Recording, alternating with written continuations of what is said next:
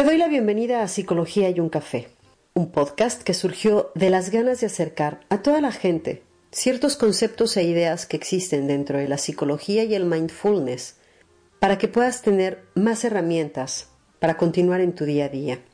Yo soy Sandra Tamés, psicóloga social con estudios en tanatología y perspectiva de género. Y en estos 10, 15 minutos quiero tomarme un café contigo para comentar todo esto que a veces nos cuesta tanto procesar. Ven, siéntate aquí, trae tu café y platiquemos.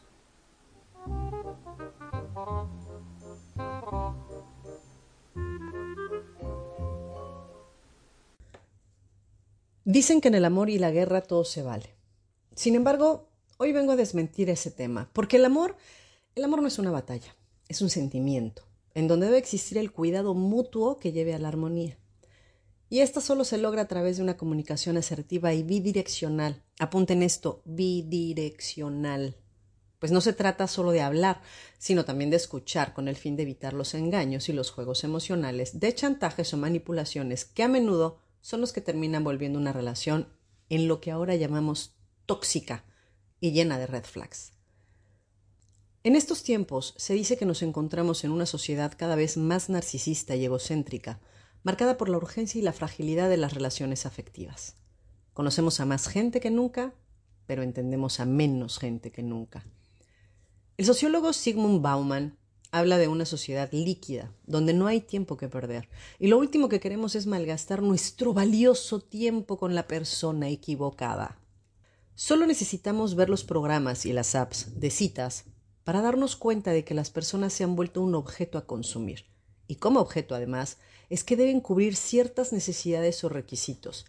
Y al primer fallo se les deja a un lado como en cualquier decisión consumista se hace, o se desechan cuando se nos promete una nueva edición más avanzada.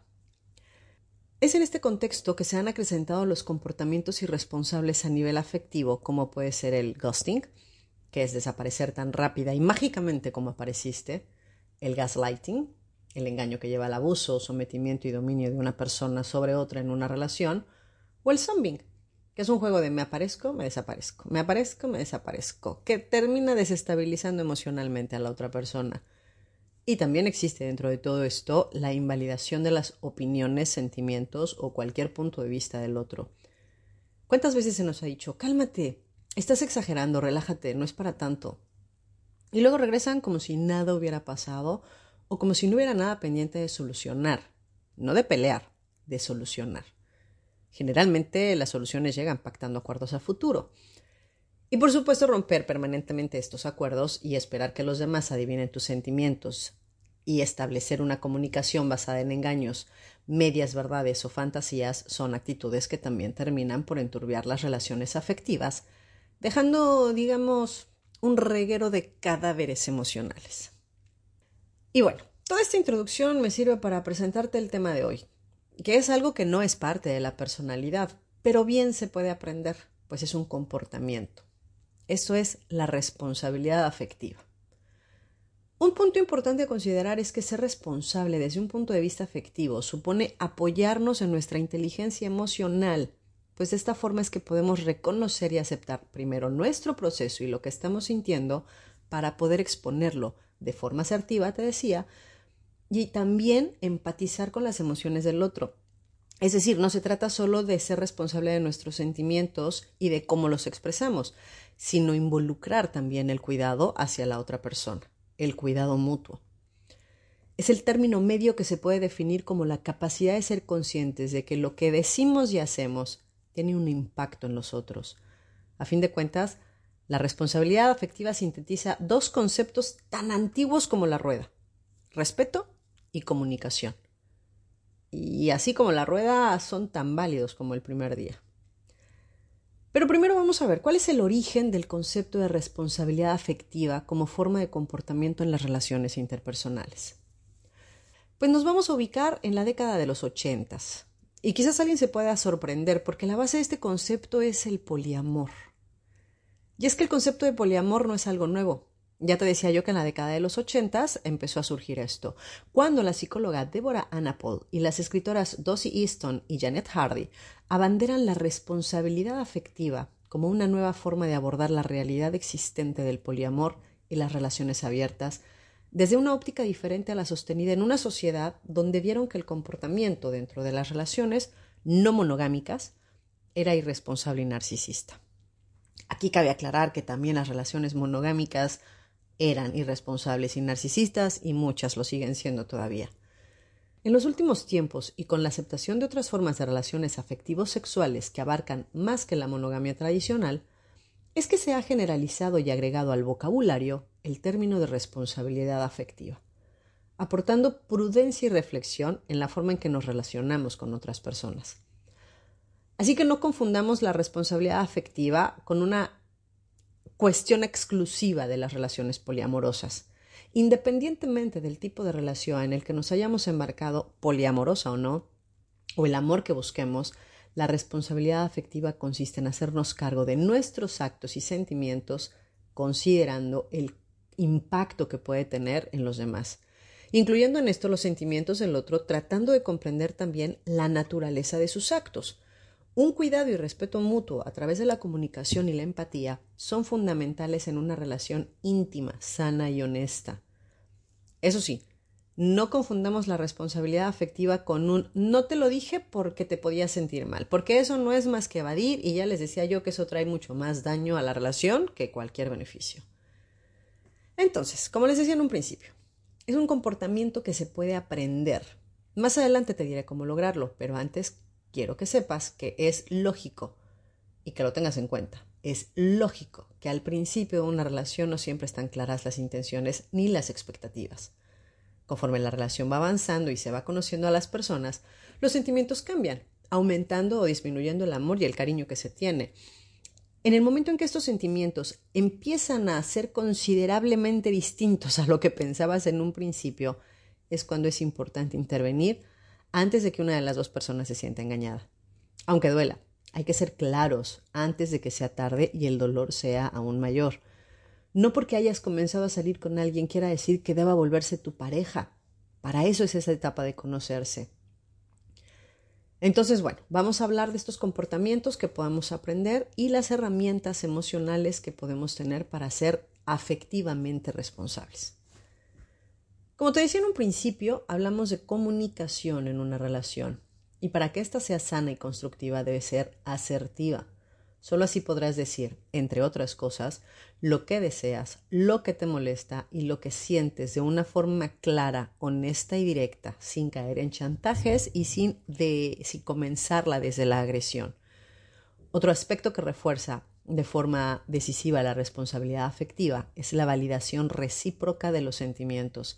Ninguna persona es más importante que la otra en una relación. Por lo tanto, sus emociones tampoco deben ser más relevantes.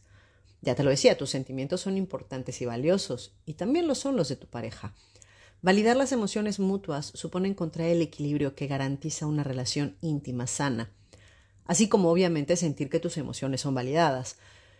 Recuerdas lo de bidireccional. Ser afectivamente responsable no significa que tú debas asumir la responsabilidad de lidiar o arreglar todos los sentimientos y emociones que significa tener una relación.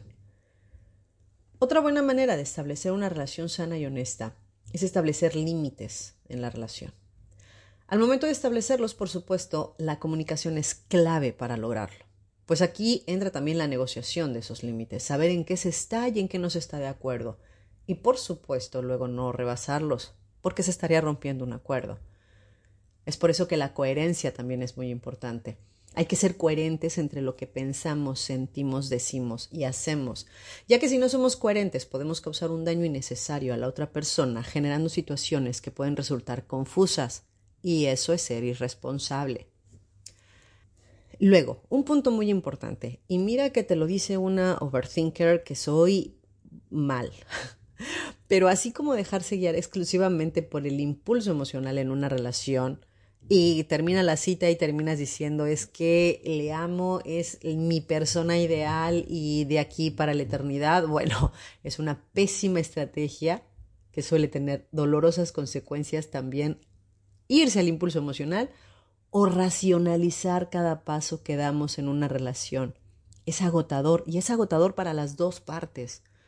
No olvidemos que hablamos de sentimientos y emociones, que la mayor parte del tiempo no entran en una reflexión racional. Por eso hay que saber encontrar un punto de equilibrio entre emoción y razonamiento. Tampoco te estoy diciendo que dejes de pensarlo, pero hay que encontrar un sano equilibrio para que nuestras relaciones no terminen pareciéndose un manual complicadísimo sobre psicología de pareja o peor aún, a una lluvia de frases de autoayuda en Instagram, Pinterest o donde quieras. Ser responsable afectivamente supone también asumir que una relación no todo es pasión y romance, fiesta, algarabía, cascabelitos y todo muy lindo. No, no, no. Asumir con serenidad el conflicto inherente a cualquier relación es el único camino para comprometerse en la consolidación de la misma. Huir ante el conflicto solo nos va a impedir conocer lo que está pasando y al ignorar el problema solo lo estamos dejando crecer. Todos sabemos, porque sí lo sabemos, que ignorar un conflicto no hace que desaparezca. Entonces, es muy importante tener en mente que para resolver un conflicto debemos hacerlo desde la asertividad. Volvemos, la mentada asertividad que estoy repitiendo y repitiendo y repitiendo, pero es que la comunicación no puede funcionar si no hay asertividad. Y la asertividad es hablar no desde la agresión o la defensa. Tomemos las cosas como realmente son y no como imaginamos que pueden ser o suceder. Porque si hablamos desde lo que imaginamos, ya estamos hablando de otro tema completamente distinto, porque yo puedo querer llegar a hablar de, ahora que se acercan las fiestas navideñas, de la fiesta de Navidad, y yo ya estoy pensando que mi pareja me va a decir que no, que sí, que cómo, que qué pasa. Y yo estoy contestando a lo que estoy imaginando, no a lo que mi pareja me está diciendo. Escucha activa.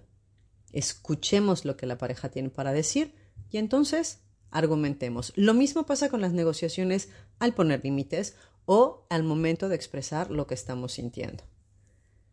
Y es por esto que te quiero decir algo y también que tengas muy en cuenta, la responsabilidad afectiva no se trata solo de expresar cómo nos sentimos cuando la actitud de un tercero nos afecta de forma negativa, sino también para aceptar nuestros errores. Todos, todas, todes nos equivocamos en algún momento. Así, el ser responsables afectivamente nos permitirá asumir esta responsabilidad. Y entonces podemos estar en capacidad de pedir perdón. Si sabemos que nuestro comportamiento ha generado malestar en alguien, somos responsables de cambiar nuestra conducta para que esto no vuelva a suceder. Del mismo modo que lo esperamos de los demás. Es algo que nosotros también podemos ofrecer. El objetivo que busca la responsabilidad afectiva es el de construir vínculos con un sentido de mayor humanismo y menos desigualdad. Es por esto que es importante que nos centremos no solamente en las relaciones de pareja, sino en todas las relaciones afectivas que tenemos en la vida, con la familia, con los amigos, con la pareja, independientemente de si estás en una relación monógama o no, pero también tu familia, también tus amigos, y muchas veces en relaciones laborales se merece esta responsabilidad afectiva. En conclusión, somos responsables de lo que nosotros estamos sintiendo y aprender a expresarlo evitará que culpemos al otro con frases como me hiciste sentir tal o cual cosa o salir huyendo al primer conflicto. Si realmente nos interesa mejorar y fortalecer la relación en que nos encontramos, no nos podemos escudar en un pues yo soy así y te aguantas. Yo te lo dije desde un principio que yo era así. No nos podemos escudar en, eso. No seamos irresponsables. Las relaciones van más allá de nuestra individualidad. Si queremos que crezcan, la mejor forma de lograrlo es haciendo el uso de la empatía, evitando el egoísmo y trabajando nuestras actitudes y comportamientos, mostrando verdadero interés y verdadero cambio. Y así pues nada. Gracias por llegar hasta aquí, siempre, siempre. Una vez más, eh, muchas gracias por acompañarme. Espero que nos escuchemos pronto. No sabemos cuándo sea esto, pero espero que nos escuchemos pronto. Y si me extrañas, pues puedes escuchar los demás programas, ¿cómo no? Besos para tuti. Les quiero. Gracias por acompañarme con este café. Te recuerdo que me puedes seguir en cualquiera de las aplicaciones favoritas que tengas para escuchar podcast. No olvides suscribirte para que recibas de primera mano todas las novedades. También me puedes encontrar en redes sociales, Instagram, Facebook, Twitter, como Psicología y un café. O me puedes mandar también un correo a hola arroba. Hasta la próxima entonces. Y mientras tanto, te deseo una excelente semana. Platicamos pronto.